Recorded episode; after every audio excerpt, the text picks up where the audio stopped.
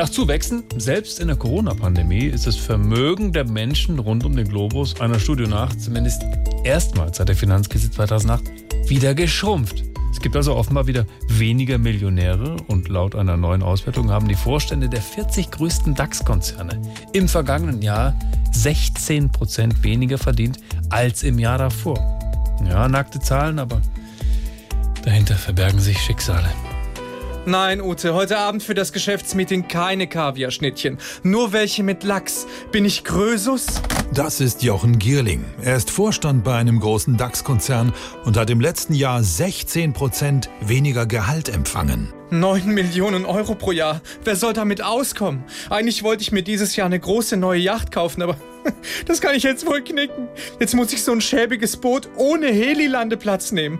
Und meine Ferienhäuser bezahlen sich auch nicht von allein. Der Arme. Aber es kommt für Gierling noch drastischer. Im Restaurant sind oft nur noch zwei oder maximal drei Flaschen Champagner drin. Das reicht doch nicht. Manchmal muss ich mich danach durstig von meinem Fahrer nach Hause fahren lassen. Wissen Sie, wie man sich da fühlt?